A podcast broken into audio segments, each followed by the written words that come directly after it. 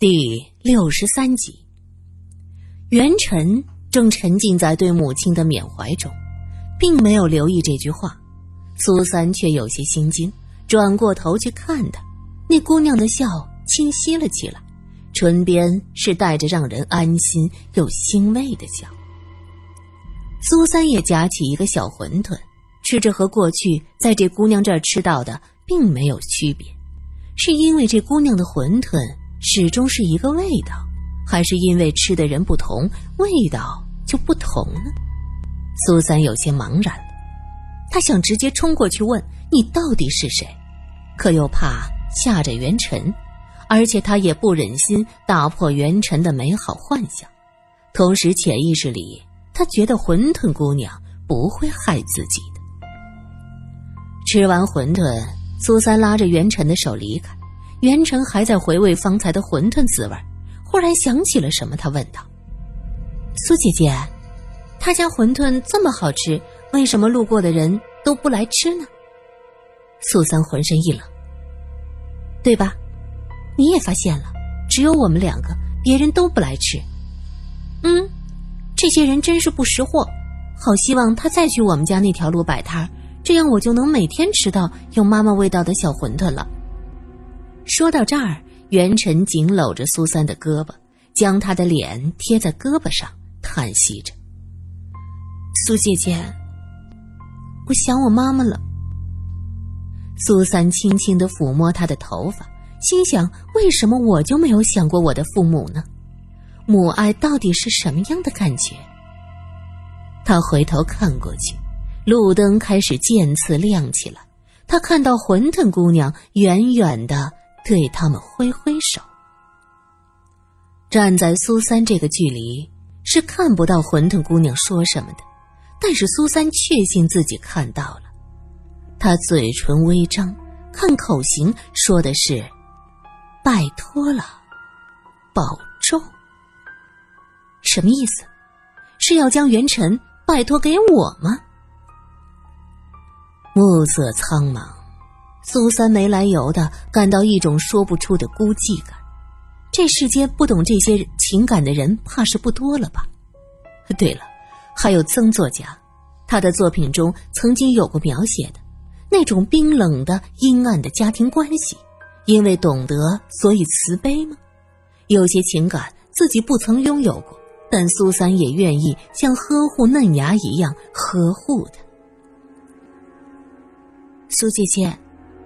你说叶先生家的孩子住了一年多的院，现在叶先生死了，他们一家人该怎么过啊？真是太可怜了。苏三想到叶太太方才忍不住在街头痛哭，还有那些女人对她的鄙夷语气，失去了丈夫的孤儿寡母，还有个生病的孩子，他们该怎么办？就像死去的赵清平无法放下对女儿的牵挂，叶先生也会带着很多的遗憾吧。可怜天下父母心呐！叶先生那一次去见金女士，应该就是为了这次演出的机会。他在门口探头探脑，带着谦卑的笑。苏三小时候在报纸上见过这个男子年轻时的照片，高大英挺，远不是那天看到的卑微。要有保险就好了。元辰突然嘟囔一句：“你说什么？”我说。叶先生要是有保险就好了，这样他们家不就会有钱了吗？哎，苏姐姐，你的眼睛怎么睁得那么大？苏三和袁晨回到家，苏三直奔三楼口的电话机。袁晨回家烧上水，打开门，看到苏三正对着电话讲今天看到的事儿。叶太太和谢冰的关系似乎有点奇怪。我看到谢冰去了叶家，对呀，我和元辰偷偷跟着看到的。什么？你们俩一直跟着？罗隐也是刚从剧院回到警局，听到这儿大怒：“你胆儿够大的！谢冰是个男人，还是个魔术师，在体力和能力上，你们俩根本就不是对手。这不是胡闹吗？万一出点什么事儿怎么办？”罗隐今天。本来想好好看会儿魔术，没想到弄成这样，一下死了两个人，心里十分的窝火。一听到苏三竟然这样以身犯险，立刻炸开了锅。苏三被他一训，刚才吃完小馄饨，心里就无限的伤感。这又突如其来的一阵训斥，眼圈立马就红了，又不想表现出来。他压着声音说：“反正我通知你了，下一步怎么办是你的事儿。好了，我挂了。”苏三不想再听罗隐的训斥，直接挂了电话。袁辰心思细腻，他指着电话问：“是罗探长？”苏三点点头。帮了他，还啰嗦个没完。袁辰沉思下问：“苏姐姐，你有没有说叶先生的孩子生病的事情呀？”哎，忘了。苏三说完这句话，看向电话机，最后还是没有拿起话筒。算了，明天再说吧，也不急于这一时。此刻，苏三内心有些忐忑，他一方面怀疑叶太太和谢冰有暧昧。一方面又担心叶向南是自杀，如果是自杀，自己也许会打破叶向南最后的那点希望。袁晨的话提醒了他：假如叶向南真的有人身保险呢？反正人已经死了，就让一切来的再缓慢几天吧，至少可以冲淡内心的纠结情绪。苏姐姐。你好像不开心呐，袁晨试探着问道：“是因为罗探长？”苏三一愣：“为什么这么问？你和他通过电话就不开心吗？”袁晨其实心里想说的是：“姐姐，你的反应是不是太大了点呢？看来心里想的事情还是和罗探长有关呐。”此刻的罗隐当然是不知道苏三心里这些弯弯绕的，两条人命已经让他忙得疲惫不堪。听到苏三突然挂掉电话，罗隐烦躁的用力将电话扔在一边。正好苗一拎着记录本进来，刚张嘴喊了一声“头”，忽然看到罗隐面色不善，急忙闭上嘴巴。说话，哑巴了。罗隐瞪他一眼，苗一嘿嘿笑着说：“头儿，我刚把笔录整理完毕，现在嫌疑最大的是三个人：谢冰、金星怡和曾玉清。啊，这两个女人也很可疑。木兰剧院的场地使用费这一次竟然打了五折，就是因为叶向南的关系，是叶向南找金星怡谈的。”因为被记者拍了亲密合影，登在报纸上，啊，就是我们的苏小姐拍的。叶太太还到妓院找过金星怡闹过。苗一笑嘻嘻的说着，因为他发现，在自己说到苏小姐的时候，罗隐的眉毛动了一下。然后魏宏远出事的时候，我们的曾作家并不在观众席，当时只有金女士在看魔术。曾作家说他在后台见过魏宏远转悠，但是其实曾作家是认识魏宏远的，可以说魏宏远是他文学道路的领路人。他的第一篇小说就是由魏宏远发在报纸上的。这俩人呐，据说也有过感情纠葛。不过魏宏远是个花心的人，一再宣称女人是他灵感的来源。只是这些年越混越走背字儿。只能写写小道消息混口饭吃。如果曾作家在后台看到魏宏远，恐怕不是只看到他在那儿瞎转悠这么简单吧？罗隐认为这是个非常重要的线索。可是，是曾玉清主动提出看到魏宏远在后台的呀。苗一觉得曾作家不会这么笨，主动将把柄。递到警察的手里。如果他是担心他们俩人当时相遇的一幕被其他人看到呢，不如自己先说出来，赢得主动权。罗隐和苗一正在讨论案情，萧琴拿着法医报告走进来。死者颈椎被钢丝绳勒得粉碎，骨碎片切入了颈动脉，里边已经成血豆腐了。萧琴说的轻描淡写，苗一叫苦：“萧法医，我可是很喜欢吃毛血旺的。”萧琴笑道：“哼，你倒是好重口。哎呀，你忘记我在陪都工作过，那边的瓷器口那毛血旺可是相当出名，麻辣烫鲜香，好吃的舌头都要吞下去。”苗一一从下午一直忙到现在，肚子早就咕咕叫，说起来是眉飞色舞。脑后的钝器打击伤呢？罗隐没搭理苗一，继续问着。那个伤很轻，我个人认为不足以让人昏倒。击打他的人所用的力气非常小。我看到那扳手上有很多血，以为打得很重呢。苗一吐了吐舌头。能用钢丝绳将他活活勒断颈椎，这个人的力气不会太小。可是为什么用扳手击打却不严重呢？苗一认为这很不正常。头儿，如果打他的人和杀他的人不是同一个呢？苗一突然叫起来：“假设苏小姐说的魏宏远去地下室是换裤子，那么是谁给他取裤子的？”也许是那个人离开之后，一个人忽然走进来，和他发生争吵，打了他就走了。接着取裤子的人那个回来，趁着魏宏远低头解裤子，将钢丝绳套在他脖颈上，然后，苗一伸手在自己脖子面前横着比划一下。好，你这个想法非常好。罗隐拍拍苗一的肩膀。进步很大，我们可以再审审那个打人的嫌疑人。萧琴看着他们，哎，你们俩说的这个打人的人是谁呀？曾玉清，曾经和死者有过感情纠葛。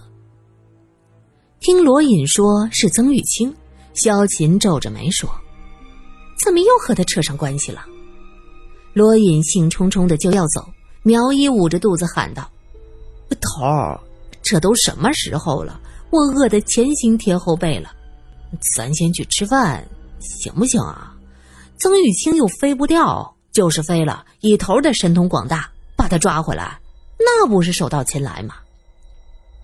罗隐拍他脑袋一下：“就你会说！”苗一腾的跑出去：“哎，头儿，请大家吃饭。”萧琴已经走到门口，见罗隐拿着电话，便转到门后。只听到罗隐在里边说：“哦，你是袁小姐，苏小姐在吧？没什么事情，你们晚饭吃了没有啊？啊啊，吃过了。哦，那算了。好好好，呃，不用告诉他。”罗隐放下电话，刚要喊萧琴：“你吃过没有？”抬头一看。萧琴已经不见了，走廊里传来咔咔咔的高跟鞋声，这声音在晚上空旷的走廊显得格外的清脆，能听得出萧琴的脚步很急很重，气呼呼的。魔术师舞台殒命，巨斧腰斩，惨不忍睹。木兰剧院再现凶案，凶作传说，名不虚传。号外号外，木兰剧院双人命案啊！第二天一大早，护城的大街上，报童们的叫声格外的响亮。行色匆匆的男子一手拎捧着装着生煎、透出油渍的报纸，另一只手忙不迭的用力一抖，展开散发着浓墨油香的报纸，一目几行的看下去，满脸的兴奋。苏三看着一个男人捧着报纸和自己擦肩而过。他看到他的目光紧紧的盯着魏宏远软塌塌垂下来的脖颈，嘴角边挂着残忍的笑。这是个生活压抑的男人，苏三心里暗叹着。两个人的死，不过是给这座城市的人们增添了茶余饭后的谈资罢了。这样想着，苏三已经不知不觉走到广慈医院的门前。一个背着孩子的女人步履匆匆走过来，身后跟着的小女孩年纪还小，步子迈得不大稳，跌跌撞撞，不小心摔在地上，瘪着嘴哭起来。那女人这才转过身，看到女儿一脸不耐烦：“哭什么？爬起来走啊！”小女孩委屈巴巴的擦着眼泪：“妈妈，我饿，饿，我也饿，有什么办法？先给阿大吃饱才行。快点走！”苏三在一边看不过去，伸手扶起小姑娘，掏出手帕擦擦她的小手。那女人急忙喊着：“哎，使不得，使不得！小姐，别脏了帕子。”苏三低声安慰着小姑娘，看向那女人问道：“叶太太，你是去医院照顾儿子啊？”那女人一愣：“你认识我？”号外，号外！木兰剧院双人命案呐，魔术师舞台殒命，巨斧腰斩，惨不忍睹。报童的声音此起彼伏，叶太太苦笑一下：“也是啊，现在全城的人都知道这件事情，这位小姐自然是能认出我们的。”叶太太，其实昨天我就在木兰剧院，一切是亲眼目睹。叶太太闻言垂下头去，双手用力的抓着衣襟。过了一会儿，抬起头，擦擦眼泪，说道：“ 那么你是警察？